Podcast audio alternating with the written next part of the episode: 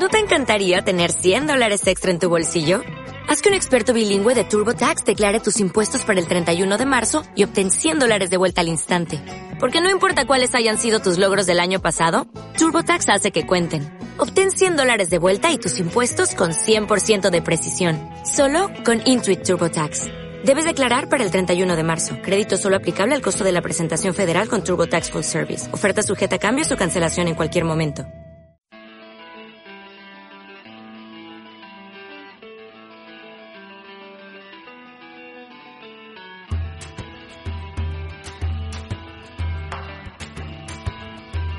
Piedra de toque con Iñaki Macazaga.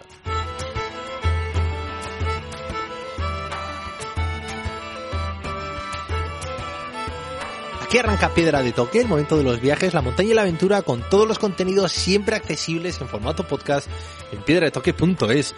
Hoy nos vamos de viaje en tren por el mundo, siendo el tren el destino y las experiencias del periodista y amigo Pablo Zulaika las excusas para descubrir el papel que juega y ha jugado este medio de transporte en lugares tan diferentes como Paraguay, México, Guatemala, Noruega, Azerbaiyán, China o India lugares por los que ha viajado Pablo en los últimos 10 años y cuyas experiencias ha recogido en el libro Paisajeros, 20 viajes en tren y sus protagonistas. Así que hoy en Piedra de Toque, inyección de pasión por la buena literatura de viajes con las crónicas en tren de Pablo Zulaika.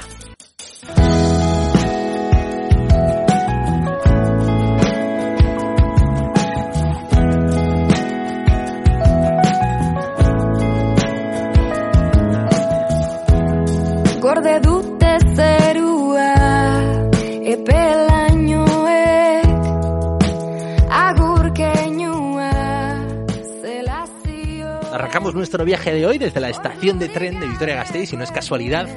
Aquí surgió el proyecto con el que Pablo Zulaika ha recorrido pues prácticamente medio mundo persiguiendo trenes, persiguiendo vías al encuentro de los pasajeros para dar forma a este libro, Paisajeros, 20 viajes en tren y sus protagonistas, con el que queremos viajar con él a través de sus historias y de sus pedradas. Egunon Pablo, ¿cómo estás? Bien, Iñaki, Zeland. Bueno, ¿cuánto tiempo, no? Vives la gran mayoría del tiempo en México, llevas muchos años fuera. Nosotros tuvimos la suerte de coincidir en la Uni, en Pamplona, en ese campus, y ahora era una buena excusa para venir a Gasteiz y en concreto a citarnos aquí, donde empezó todo, ¿no? En, en estas vías cercanas a tu casa y a tu colegio, donde empezó la pasión por los trenes.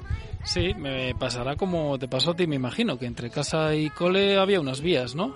Y las pasábamos por abajo o por arriba, pues al final es contacto eh, habitual y te empiezas a imaginar a dónde llegan esos dos rieles, ¿no? Bueno, en tu caso, eh, pones ahí en el libro, ¿no? En la presentación, que es que hasta en clase jugabas con colegas a elaborar el, el horario de los trenes de carga. O sea, no solo la presencia, sino que una presencia muy cercana, que los oías. Sí, los, eh, obviamente los trenes de pasajeros tienen un horario, pero los de carga pues los tendrán ellos, ¿no? Los empleados y para mí era una gran incógnita cuándo y por qué pasaban con tal nocturnidad, ¿no? Que no había forma de, de saber cuándo. ¿Y qué era el sonido, lo que te marcaba uno u otro? Sí, eh, sí, además es que eh, si uno quiere ver un poquito trenes diversos, pues lo inesperado es un tren de mercancías que puede ser mixto, bueno, mixto no como antes, que eran de pasajeros y mercancías, pero así pueden llevar una diversidad de carga que uno no, no se le espera y bueno, es un poquito otro aliciente, ¿no? Y así empieza tu pasión por los trenes, por las máquinas, por las vías, por las rutas, hasta que le vas dando forma a este libro, va surgiendo a raíz de los viajes, que empiezas a, a, a, llevar ¿no? ya en tus agendas, en tu cámara de fotos, un montón de retratos, un montón de historias, un montón de kilómetros que te están llamando ya ponerle forma de libro. Ajá. Hay un paso previo que es que mi padre tenía trenes miniatura desde que yo nací y bueno, compraba revistas de, trenes y bueno, la afición viene también por, por vía paterna pero después, bueno, uno empieza a viajar y se da cuenta que empieza a consumir, a, a, leer, a buscar libros de viaje y que tiene esta debilidad por los trenes y al mismo tiempo que el propio tren da toda esta riqueza de, da un entorno muy propicio para, para, para los diálogos, las conversaciones y dices, joder, pues es que la suma de todo pinta que tendría que acabar por escrito, ¿no? y luego la fuerza del tren en sí mismo, ¿no? Que, que no solo de donde surge la afición, sino que luego también es un medio de transporte que en sí mismo, también lo dices en el libro, ¿no? Es un destino. Sí, es un medio y es un fin. Y ahora nos volvemos a cuestionar cuál es el papel del tren en, en nuestra sociedad. A la que al tren le pedimos ahora que contamine menos que otros medios, que nos lleve más rápido, que nos lleve con otra calidad de, de viaje, digamos, menos apelotonados, con más bienestar. Y, y bueno, realmente en el siglo XIX es que el tren vertebró países, ¿no? Eh, en Argentina aprendí esta frase de que la riqueza de un país se podía medir por kilómetros de vía. En cierto punto fue real, ¿no? La propia Argentina fue quinto país con más kilómetros de rieles del mundo y sí, en los años 20-30 también había otro índice como el número de teléfonos, me parece, por habitante y estas cosas, pues no son eh, un verso suelto, ¿no? Tienen una continuidad y ves que el desarrollo de un país ha venido muchas veces por su expansión a base de kilómetros de vías. Por tu cabeza ya, vamos, fluía, ¿no? Eh, historias al ver que el, el tren en sí mismo es un viaje, sustenta un destino y encima esos kilómetros de tren en muchas regiones, en muchos territorios, también habla de la importancia de las mercancías, ¿no? Que eh, portaban ahí dentro o el valor de las personas que querían viajar o la capacidad de poder eh, financiarse esas vías. Sí, se ve muy claro, por ejemplo, esto en la ruta de la seda, ¿no? Tan famosa. Muchos nos eh, es una zona especial para muchos viajeros, ¿no? Eh, que hablamos o bien de Samarcanda y su arquitectura, o bien también un poco de, de, la antigua y la nueva, que se llama ahora nueva ruta de la seda, ¿no? Cómo los hidrocarburos van pasando por ahí y lo mucho que influyen en la vida actual que tenemos, ¿no? Y aún y todo no miramos mucho hacia, hacia esa región que es para nosotros de paso de un montón de, de mercancías y materias primas que, que son la base de, de, mucho de nuestro bienestar al final, ¿no? Todavía. ¿Por dónde empezamos? Has hablado de la ruta a la seda, ¿no? Yo creo que hay como tres ingredientes en estas grandes 20 rutas, ¿no? Son los grandes países que atraviesan, sus personajes, los contextos y también esas cosas que te suceden a ti, que te ayudan como excusa para contarte. Yo no sé si eh, en Asia Central es ese lugar, ¿no? El que todo viajero tenemos mitificado, ¿no? Por la literatura. No sé si a ti fue uno de los viajes también que te impresionó a la hora de poner por escrito por la responsabilidad de intentar aportar algo, ¿no? De construir también tu propia vía. ¿Qué tal? ¿Qué balance haces? ¿Te has quedado contento, no? Ya hace un par de años que está este libro que ya tiene vida propia. ¿Qué feedback te ha llegado de la gente? El feedback más bonito es el de gente que o bien no ha podido viajar durante la pandemia o bien ha viajado a estos sitios y empieza a hacer clic con varias analogías que, que, se dan en el libro y en su vida. Y, y bueno, sé que es un libro denso, eh, bueno, y para gustos colores, pero eh, dentro de esa densidad eh, creo que la gente, eh, hay algo que por lo menos pues parece que se deja seguir, ¿no? Ya no sé hasta qué punto, no te digo que hasta el final del libro, siempre digo que un libro, y este es gordo, se, lee, se deja leer eh, en un momento o hasta cierto punto, pero bueno, saber que hay gente que, por menos que los que sí lo han seguido te, te den feedback, pues eh, sí llena y dices, bueno, a alguien algo aporta y bueno, eh, partiendo de, de que eso es el fin último, pues ya todo lo que venga mejor, ¿no? Y la impresión del el proceso de, de hablar so, de la ruta a la seda, no sé si, te, si a ti ha sido una de las partes del libro que más, más te ha hecho sudar. No sé si tanto sudar, sí te da una sensación muy bonita. Eh, para mí es una de las regiones más aisladas, para muchos, más aisladas de, del mundo hoy día o de lo que entendemos, del mundo que creemos entender y al mismo tiempo pues te recuerda un poco que pues eso esa soledad eh, incluso las 30 palabras de ruso con las que uno pues no sé por decir algo se puede eh, comunicar un poco con más personas dices bueno es que atesoras cada pequeño conocimiento que creas que puedes aportar porque no es tan fácil no viajar por allá y en cuanto a qué aportó o en qué creo que, que pude o sea, me sorprendió, por ejemplo, porque en más allá que, en que más allá de arquitectura o, el mito o a lo que nos quiera llevar eh, leer o saber sobre la ruta de la seda, las migraciones actuales que hay en esa zona. Cuando pensamos en migrantes, pensamos en, en el paso del estrecho o pensamos entre Tijuana y San Diego o entre Ciudad Juárez y El Paso, por ejemplo, ¿no? Es lo primero que nos viene a la mente, pero en todas las exrepúblicas soviéticas hay un flujo constante hacia la periferia de Moscú, por ejemplo, a trabajar en la construcción, y ahora se encuentran una o dos, o no sé si hasta más fronteras, en una vía que antes pertenecía al mismo... Antes no había frontera en medio, ¿no? Y ahora ver la dureza y frialdad y los tiempos que se pierden en las fronteras es muy duro, ¿no? Yo entiendo que para ellos se ha complicado mucho una migración que a nosotros nos pilla muy lejos. Sí, nos pillan lejos todo, ¿no? Nos pillan lejos los paisajes, las gentes y también sus problemáticas. Y yo no sé si al recorrerlas también has visto que, que, también esto de los trenes vertebra problemáticas muy comunes, ¿no? También te encontraste, ¿no? Salió tu encuentro eh, personas a través de las vías, ¿no? Me, me contabas antes, ¿no? Este, este tipo, Tomás, en Argentina, que salió a tu encuentro también eh, con la mochila llena también de otras problemáticas. Sí, mm, Tomás era un compañero de, de butaca, trabajaba como peón en una hacienda de estas la, eh, que, las cuales no se ve el horizonte, rehaciendo alambradas, fíjate. Yo pensaba totalmente en los personajes persona de Bruce Chadwin, ¿no? De su libro en Patagonia, por ejemplo, era mi referencia más directa.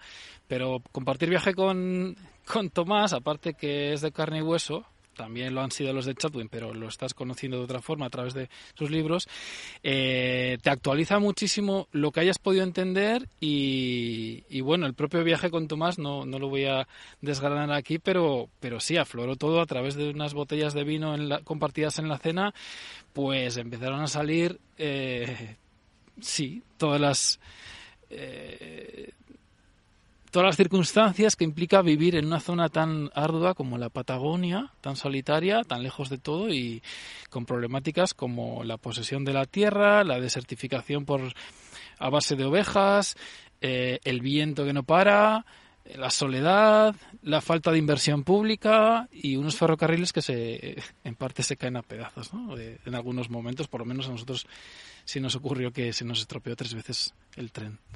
Pero Pablo, esto también ocurre, ¿no? Cuando uno viaja para contar historias, eh, pues es algo que nos motiva a muchos, ¿no? Y es una manera muy bonita, ¿no? De sacar partido a todos los paisajes, a cualquier encuentro con una persona, incluso a una incidencia, que puede ser que un tipo que con el vino se envalentone y te cuente cosas y se remueva.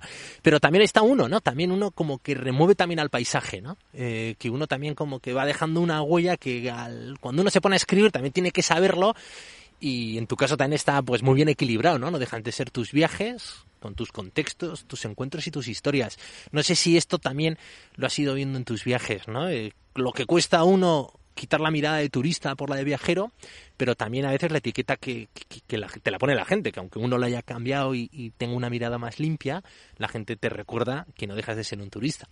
Absolutamente. Eh, uno, el paso de uno es, es un elemento discordante en el entorno. Eh, aunque sea indirecta, inconscientemente, eh, el entorno no, es que mire hacia ti, pero si tú estás por ahí y te atribuyen unos dólares en los bolsillos, la gente actuará, por decir algo, ¿no? de forma diferente. Para, para Tomás en la Patagonia, y era un descendiente de españoles y él era mapuche. Entonces a él le salió algo que, que, yo entiendo, por ejemplo, y que yo dejo de ser un cualquiera. De repente soy alguien que él construye en su cabeza como X cosa, ¿no? Entonces, pues obviamente ya no somos dos personas neutrales la una para la otra, ¿no? Y todo esto, obviamente, no es que uno vaya buscando problemas ni pidiendo problemas al viaje, pero efectivamente, ¿no? Como se dice a menudo, eh, de las dificultades salen las, eh, los aprendizajes, los puntos de quiebre, los momentos de quiebre en una crónica y, es lo que da eh, avance ¿no? Al, al, propio viaje y a una crónica. Bueno, luego hay que balancear la información, pero estas cosas a veces son, son la, el meollo de un, de un texto, ¿no? Y se ve clarísimo, ¿no? Que el tren es el pretexto, pero las personas son los grandes protagonistas de este viaje. Sin embargo, en Guatemala, que es uno de los viajes con los que arrancas, el girarte una conversación, hacer una pregunta, te encuentras una gran historia, ¿no? Eh, y otro lugar donde el, tren en Centroamérica es claro exponente de que no estaba tanto pensado a las personas como a las mercancías, en concreto a la fruit, ¿no? A la compañía bananera que llegó hasta poner y quitar presidentes y a provocar, ¿no? A encender la chispa de esa guerra civil que tuvo tres décadas al país, pues, pues, pues patas arriba, como sigue estando en parte. Sí, sí. El capítulo Guatemala es uno en los que no me subo al tren. Yo venía de pedalear desde Holbox, cerca de Cancún, por Belice, llego a la ciudad de Guatemala y, y bueno, hablando en el Museo de Ferrocarriles con, con Roberto Talli, les menciono una película uruguaya que se llama Corazón de Fuego y se me da la vuelta y dice, esa película se tenía que haber hecho aquí. O sea, lo que se había ficcionado en Uruguay les había pasado a ellos. Entonces, fíjate, ¿no? Y básicamente había sido eh, el cierre de las vías, eh, porque como has dicho bien, eh, la United Fruit Company, a base de sacar plátano y café y otros, otras otras materias primas y otros productos de la tierra, pues obviamente dejó en un segundísimo plano el transporte de pasajeros, ¿no? Y entonces es dramático el cambio de, de- del vapor al diésel, implica muchos despidos y en una de esas desaparecen dos locomotoras que son de sus favoritas, ¿no? Entonces empieza una, en vez de road movie, una truck movie, podríamos decir, de los ferroviarios tratando de rescatar su locomotora que se la habían robado por las vías, ¿no? Fíjate, eso a raíz de un comentario absurdo que lanzo y esa fue la respuesta, ¿no? Y muy representativo de los viajes, ¿no? De lo que uno engancha, que son los encuentros, que a veces a uno le puede remover las tripas y otras veces encontrar eh, pues historias bonitas de gente eh, junto a algo que compartes, ¿no? Que puede ser la pasión por los trenes. Paraguay es otro gran lugar donde también no te has subido al tren, ¿no? O sí, ibas sobre todo en bici a través de los reales y es otro lugar donde el lector también encuentra una gran contextualización y se ve que por algo también es otro lugar que a ti te ha llegado, ¿no? Te ha gustado y, te has desquitado ahí escribiendo y describiendo la historia sobre, sobre Paraguay y los trenes. En Paraguay a mí me ha sorprendido mucho cómo a día de hoy no se ha escrito el cierre del vapor en América, se dio en Paraguay. Yo tuve la gran suerte en 2004, cuando venía de pasar un, un año de fin de estudios en Buenos Aires, eh, logré subirme a la última locomotora de vapor no turística que hacía cuatro kilómetros de trayecto en la ciudad de Encarnación, fronteriza Ciudad de Espejo con Posadas, allá en la frontera con Argentina y el Paraná por medio. Y años después volví a recorrer por las vías, obviamente no hay una vía verde, sino eh, lo que queda de, de los pueblos nacidos para el tren, ¿no? Y es muy triste, pero al mismo tiempo ves que hay una fuerza invisible, lo llamé el tren de los orgullosos porque eh, eh, allí el ferrocarril ha constituido las vías, las vidas de muchas de esas personas y aunque ya no haya tren, hay una especie de leyenda urbana que es el hito, que no es tal, de que el ferrocarril de Paraguay fue el primero en América, fue el quinto. En Cuba, en el estado de Nueva York, no sé si en Perú, y hay por lo menos otro, no recuerdo, Chile podría ser, o Ecuador, no me acuerdo ahora, que tuvieron tren antes de Paraguay, que Paraguay, pero se construyó en torno a una identidad, la paraguaya de entonces, que les hacía ver que eran la única, el único país en ciernes de Latinoamérica que no estaba cooptado, eh, dirigido, ni, ni digamos, eh, por la colonia, ni por intereses británicos, origen de muchos de los otros ferrocarriles latinoamericanos. Entonces, el orgullo en torno al tren y en torno a la nación, eh, la identidad paraguaya es tal que se ha corrido la voz de que fue el primer tren y no, pero para mí eso es una verdad de facto que me parece impresionante. Y que unida al orgullo de la gente que está ahí y trata de preservar lo poquito que le queda, para mí es, eh, vamos, es un ejemplo de, de amor propio del bonito, eh, maravillosa. Y otra vez que compartes con ellos esa gran parte de orgullo y sabes valorárselo. Eh, y en otros lugares se ve que también te expones mucho a los paisajes. ¿Qué, qué supone viajar en un tren en India durante 30 días con un país no tan grande donde su rutina es atravesar el país en un tren e incluso en algunos tramos hacerlo desde el techo? Sí, em, tardé mucho en, en tratar de, o sea, en, asegurarme de que el tren en el que estaba era el que quería contar. Pasaron ocho meses desde que yo estaba viviendo en Nueva Delhi hasta que dije, este es el tren que quiero contar. Porque India es una sociedad tan difícil de abordar de- desde nuestros eh, pensamientos, desde la forma en que tenemos amueblada la cabeza, que da muchísimo respeto escribir una sola línea sobre India. Y esto me lo habían compartido periodistas que viven allí y otra mucha gente, ¿no? Y bueno, el tren de India era, tenía que ser inevitablemente. eh, Hay tres historias de India, porque son trenes muy distintos. Uno es en el techo de un tren porque por el hacinamiento, por la falta de espacio y de, y de servicios. Otro es un tren hospital, que fíjate, al final es, es en India, pero bueno, el primer tren hospital civil del mundo tenía merecía su crónica, fuera en India o en la Conchinchina. Y el tercero es un tren que es más representativo del sistema ferroviario colonial que heredaron en India.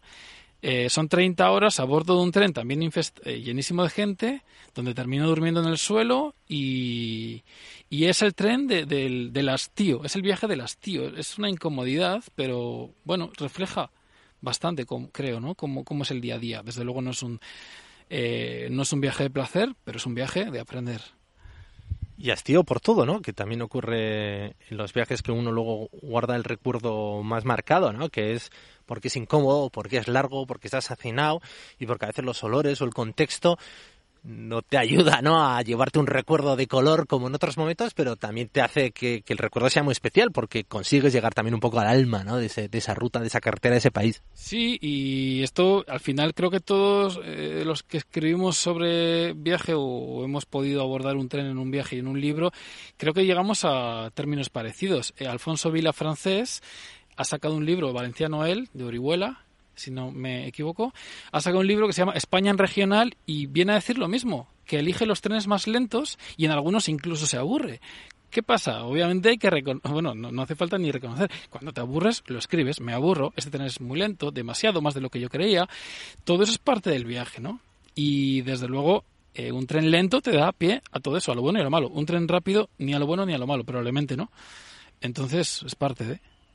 Hace poco hablábamos con Ander Izaguirre, aquí en Piedra de Toque, buen amigo también común, y Ander decía que cuando uno realiza un viaje a pie o en bici, que podríamos sumarle también en tren, como que la cabeza eh, adquiere otra dimensión, ¿no? Donde los pensamientos son protagonistas y uno alcanza a un punto también muy creativo que él dice que, que le da mucho gozo, que casi escribe libros para poder regodearse en esos momentos y que luego junto a esos momentos nómada pues llegan los momentos del sedentarismo para escribir en torno a esos pensamientos y esos eh, temas creativos pues luego vertebrar esos libros yo no sé si también no pues en los, viajes de espacio en tren con ese gran ventanal con gente que te va acompañando y van cambiando los paisajes pues también uno en la cabeza alcanza esa otra dimensión de que el tiempo pues desaparece Sí, a mí me ha pasado, por ejemplo, el transiberiano, que también es otra de las crónicas. El transiberiano no es una, no es un tren, es una línea con muchos trenes y ningún tren de todos ellos se llama transiberiano. Eh, dura, pues mínimo siete días y medio, pero no quisiera que durara dos meses. Te vas parando, obviamente, eh, para ver las ciudades del camino y para no hacer una semana entera a bordo de un tren, ¿no? Pero realmente llegan momentos en los que estás el bamboleo, eh, la conversación de fondo y lo que estás viendo bastante neutro, porque toda mm, Siberia es en gran parte monótona, ¿no? Entonces, por lo que sea, se ha creado un ambiente a tu alrededor donde no sabes si te apetece más leer, te apetece más escribir, te apetece más pensar simplemente o cerrar los ojos o tomarte un té. Eh, son momentos que para mí son impagables. Y, y desde luego, por suerte hay tiempo para todo, para primero leer, para luego escribir, para luego dormir y para luego tomarse un té y luego charlar además, ¿no?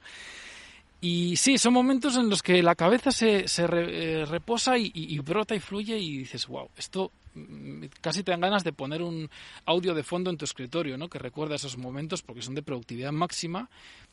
No solo productividad en cuanto a plasmarlo, sino que también simplemente tu cabeza te está llevando a unos a unas asociaciones mentales que dices, wow, ¿y a cuán- en qué momento me ha venido esto a la mente o se me ha ocurrido, no? Sí, que es un poco lo que nos está pasando ahora, ¿no? En ese momento así pandémico, con estos confinamientos, que a veces en casa es cierto que nos podemos llegar a aburrir, ojalá no llegue ese confinamiento domiciliario, pero si llegase, también luego nos regala esos otros momentos que hemos redescubierto, que estar tranquilos, eh, bueno, que el mundo sigue, ¿no? Y que no, que no pasa nada, o sea, que podemos vivir con poco, que podemos vivir redescubriendo lo cercano, y en tu caso también, bueno, esto te ha regalado un otoño en casa, ¿no? ¿Qué tal? Por Gasteiz. Eh, también ahora estás pasando más tiempo en lo que es tu casa familiar, y estás disfrutando también de otro Gasteiz, ¿no? En otras estaciones de tiempo. Sí, porque uno si se acostumbra a venir solo en verano o de vez en cuando pilla algún invierno, por ejemplo, yo hacía 14 años, que son los que llevo en México, sin, sin otoño. Y estoy alucinando. Me escapé a Igoroin hace unos días. A ver, es nuestra Irati en Álava, nuestra selva de Irati, y es alucinante. Y dices, pero qué pasada. Claro, yo entiendo que el que no se ha ido a veces no aprecia porque no ha tenido esa oportunidad de, de, de valorar lo que ha dejado atrás, ¿no? Pero para los que vivimos fuera y venimos es impagable. Entonces a veces me pregunto mucho si... No, claro, no hace falta viajar tanto. Sí, claro, pero porque ya has viajado. A veces tenemos esa suerte y no la reconocemos, ¿no? Pero tenemos de todo aquí. Y volviendo a lo anterior que has mencionado, a mí me está pasando, trabajando cositas sobre la montaña de la Besa, que a veces digo, es que si no fuera porque estoy planeando otro proyecto y, es- y esto me da pie a hablar con las personas, casi me dan ganas de inventarme otro proyecto para tener ese acceso impagable a las personas que se abren de una forma maravillosa, pero uno le daría corte, parece, ¿no? Abordarlos así porque sí. Pero creo que no tenemos que perder esa, esas ganas de, de charlar con el de al lado. Pues sí, es maravilloso. Yo creo que es lo más bonito de este oficio, ¿no? De, pues eso, en tu, lo cuentas en el libro y además lo dejas claro, enseñas tus cartas desde las primeras páginas, ¿no? El tren me apasiona, me encanta, me lleva acompañando toda la vida, la infancia, mi aita, el cole, pero deja de ser un pretexto, ¿no? Que a mí me ha llevado a lugares geniales, con encuentros de personas, que es lo que quiero compartir, y además es el reto intelectual, que a la hora de poner esto por escrito, claro, entras en una deuda con esas personas, con esos recuerdos y con el lector, que dices, no, cualquier cosa me vale. ¿Qué tal por la montaña a la visa? Yo no sé si supone también un reto en el que estás muy relajado o al revés, sigues teniendo también la responsabilidad de un lugar tan cercano que la gente te va a pedir también que esas historias eh, eh, aporten. Sí, claro. Yo creía que había puesto la distancia suficiente desde México como para entrar con ojos medio nuevos. Sobre todo porque parto de que yo era un urbanita. Yo no he estado en enero mm, sabiendo cómo es volver al, a la parcela, al, al, roturo con una helada o no, no sé. Entonces parto de esa, de esa sorpresa del que nunca ha vivido eso desde, desde la raíz, ¿no? Pero me doy cuenta que me ha ganado el respeto por el lugar y por la gente y el miedo a malinterpretar, entonces me junta con demasiada información y ya sabes lo que pasa, cuando tienes demasiada no avanzas. Entonces creo que de alguna forma tengo que ahora eh, alejarme otra vez para, para no quedarme en un bucle del cual no salga nada, ¿no? Sí, sí es curioso cómo, bueno, es parte del volver a valorar las cosas. Yo, si trae algo bueno, pues bienvenido, ¿no? No, ni lo dudes, forma parte del proceso, ¿no? No llegas al equilibrio hasta que no te desbordas por uno de los lados y empiezas a seleccionar. Esto nos gusta en Piedra de Toque, desbarrar un poco, ¿no? Empezar con Paisajeros, 20 viajes en tren y sus protagonistas, el libro que has editado con libros.com, que se puede encontrar en las librerías Escar aquí en, Euskadi, y si no, buscarla por las redes, que, que, sigue estando disponible. Son 20 rutas en las que nos regalas partes de tu alma en cada una de ellas, con esos encuentros y esos pretextos, ¿no? Hemos hablado de alguno de ellos, pero no se nos queda, ¿no? Pues en el tintero Nicaragua, por eh, Noruega, perdón, por Círculo Polar Ártico, eh, tenemos los India que hemos citado, pero también los transiberianos, Bolivia, Guatemala, por el Pirineo también Canfranc, China. Eh, no sé si las ausencias de los lugares en los que no están y algunos los digamos al tren, eh, te grita una segunda parte de este libro. ¿Qué ocurre con el continente africano? ¿Qué ocurre con la bestia también, no? Mexicana. No sé si, si las ausencias también tienen una razón de ser.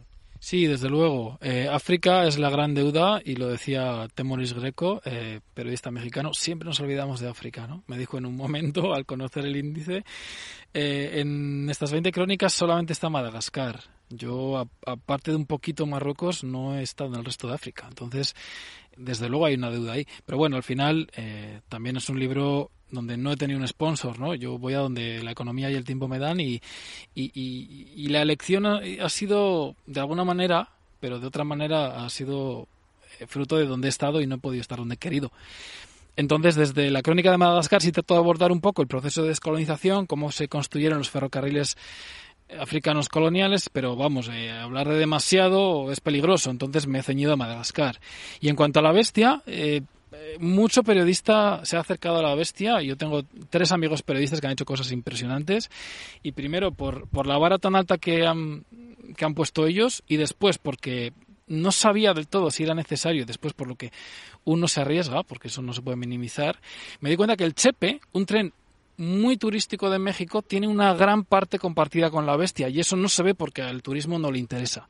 Pero la misma vía por la que pasa el Chepe deja historias horribles algunas, eh, bonitas otras, que tienen todo que ver con el chepe. El proceso migratorio no se ciña a la bestia porque porque no, porque lo desborda, ¿no? Entonces eh, también se refleja en, el, en un doble viaje en dos épocas distintas a bordo del Chepe, en dos momentos donde la violencia mexicana es distinta y se ven las consecuencias en el propio uso de ese mismo tren.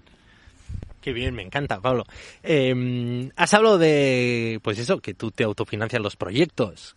¿Qué, qué ha sido más difícil, no? Eh, encontrar esas historias escribirlas, documentarlas, encontrar esos equilibrios en la poda de mucho contenido o poco contenido, o la edición y publicación. Recortar. Cortar siempre, como bien sabrás, es lo más complicado, porque quieres meter todo. Tienes que primero no aburrir, después hacer que el texto fluya y aun y todo rescatar las anécdotas y aportar contexto. Entonces recortar siempre es más doloroso que, que escribir per se. Y las historias salen, salen. Eh, alguno, o sea, persigues las que crees que, que tienen lo suyo, pero luego igual te llevan por otro lado, de alguna forma terminan saliendo y eres tú el que elige a la hora de, de editar, ¿no? Somos sujetos y no objetos, por eso la neutralidad no existe y terminamos eligiendo algo idealmente equilibrado, ¿no? ¿Y ahora qué lees, Pablo? ¿Qué, qué, qué tienes en tu mesilla? No sé si estás escapadas ahora estos momentos aquí en casa, entre proyecto y proyecto.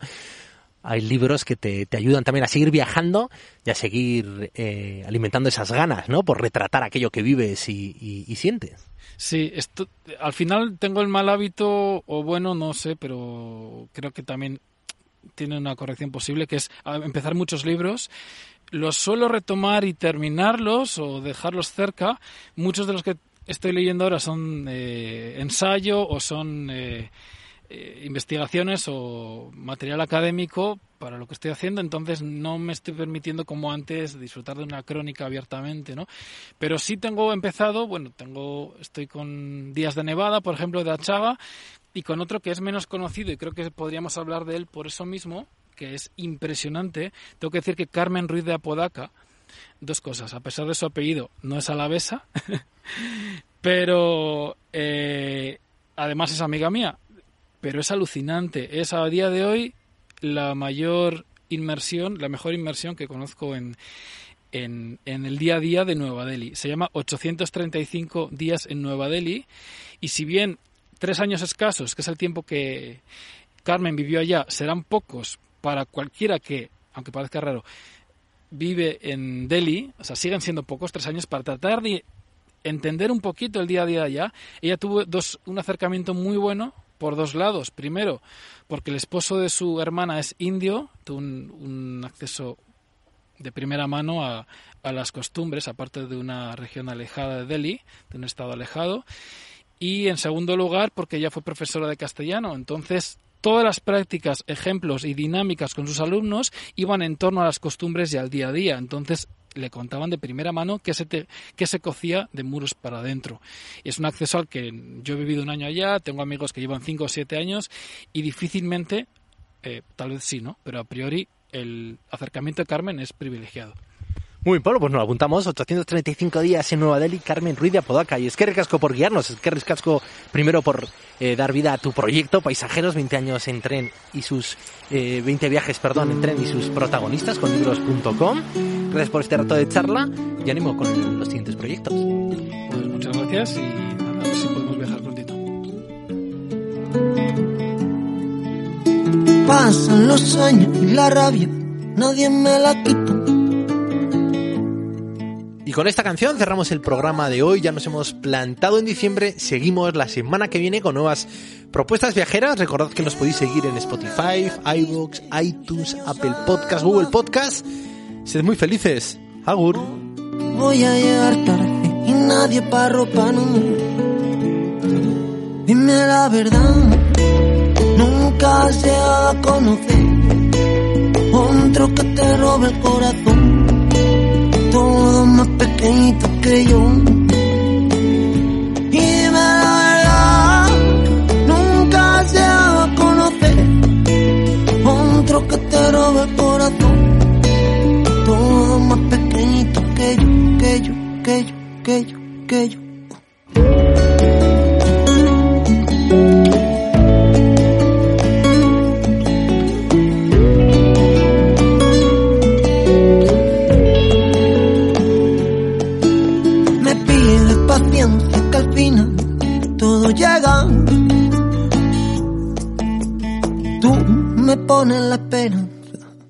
Yo le cambio la cuerda a azúcar. Yo no llevo agua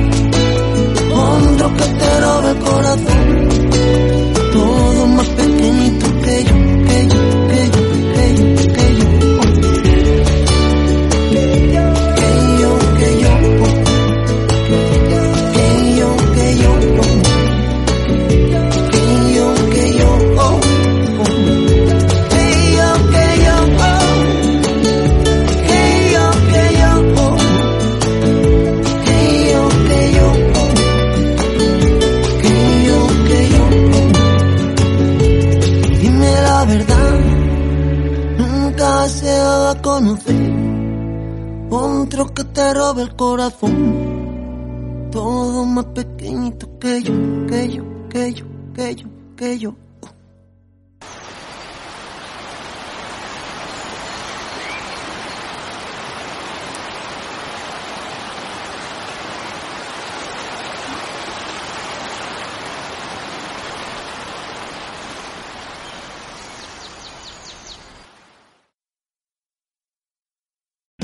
O'Reilly Auto Parts puede ayudarte a encontrar un taller mecánico cerca de ti. Para más información, llama a tu tienda O'Reilly Auto Parts o visita oreillyauto.com.